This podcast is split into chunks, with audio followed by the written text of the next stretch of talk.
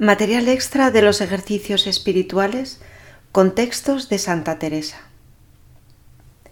Hagamos propósito de tratar cada día más a quien tanto amamos y nos ama. Quizás en estos ejercicios estemos consiguiendo poner ante nosotros con más claridad que antes la figura del Señor, ver cuánto ha hecho Él por cada uno de nosotros y que pocas veces hemos correspondido como esperaba de nosotros. Es necesario que en nuestras vidas, con los ejercicios, suceda algo semejante a lo que tantas veces hemos podido comprobar en los jóvenes enamorados, el cambio que ocurre en ellos. Ya no piensan en otra cosa, se transforman y con mucha luz comienzan a ver todo bueno en la persona que les ha enamorado. Esto es lo que debe sucedernos a nosotros con relación a Jesucristo. Es una persona capaz de enamorar nuestro corazón. No tengamos miedo de decirlo.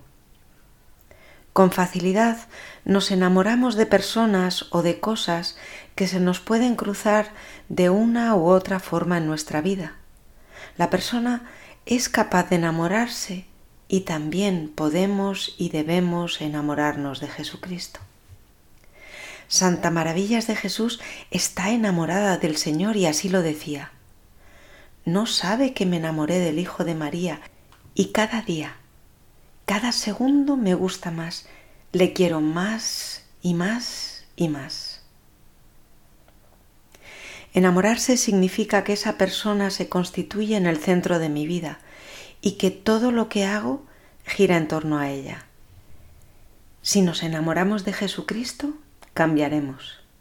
Nos dice la santa, puede representarse delante de Cristo y acostumbrarse a enamorarse mucho de su sagrada humanidad y traerle siempre consigo y hablar con él, pedirle para sus necesidades y quejársele de sus trabajos, alegrarse con él en sus contentos.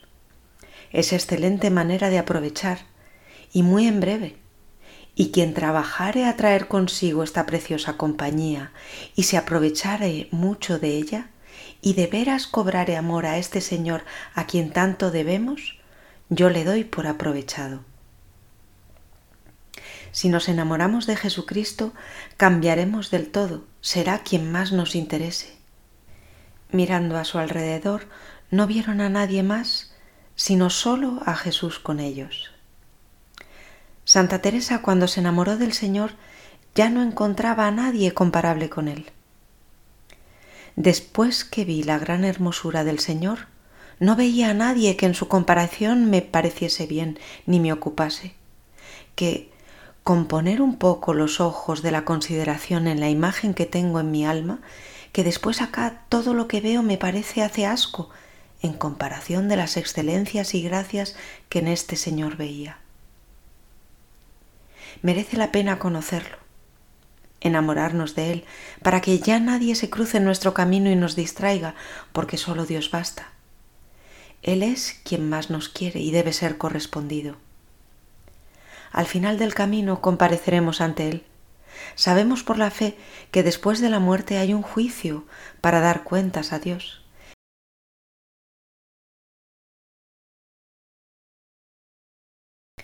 Pero la santa nos llena de consuelo. Será gran cosa a la hora de la muerte ver que vamos a ser juzgados de quien habemos amado sobre todas las cosas. Seguros podremos ir con el pleito de nuestras deudas.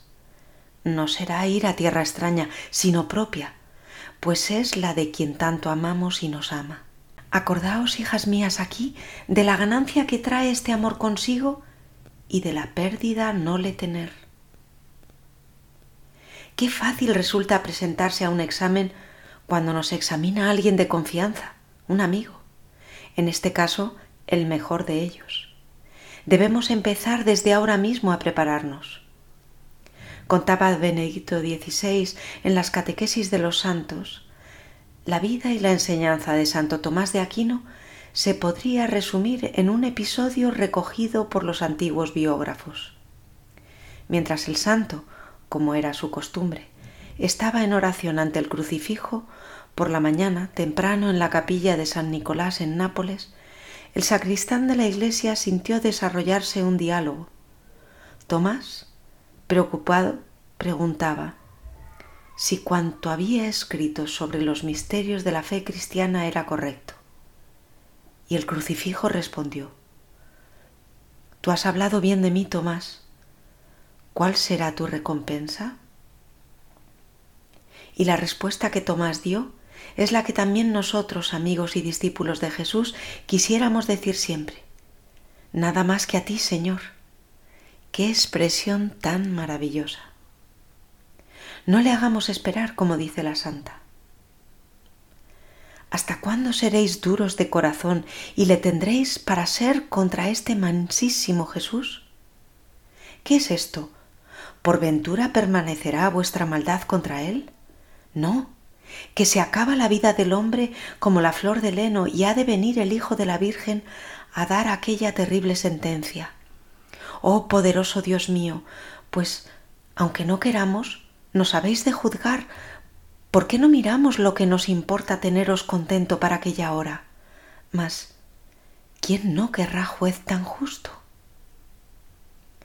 El deseo ardiente de Santa Teresa es que nosotros la queramos imitar. Juntos andemos, Señor, por donde fuereis tengo de ir, por donde pasareis tengo de pasar. Vivamos para el Señor resuenan con fuerza sus palabras en sus meditaciones de los cantares. ¿O quién pudiera dar a entender la ganancia que hay en arrojarnos a los brazos de este Señor nuestro y hacer un concierto con su majestad? Que mire yo a mi amado y mi amado a mí, y que Él mire por mis cosas y yo por las suyas. Ave María y adelante.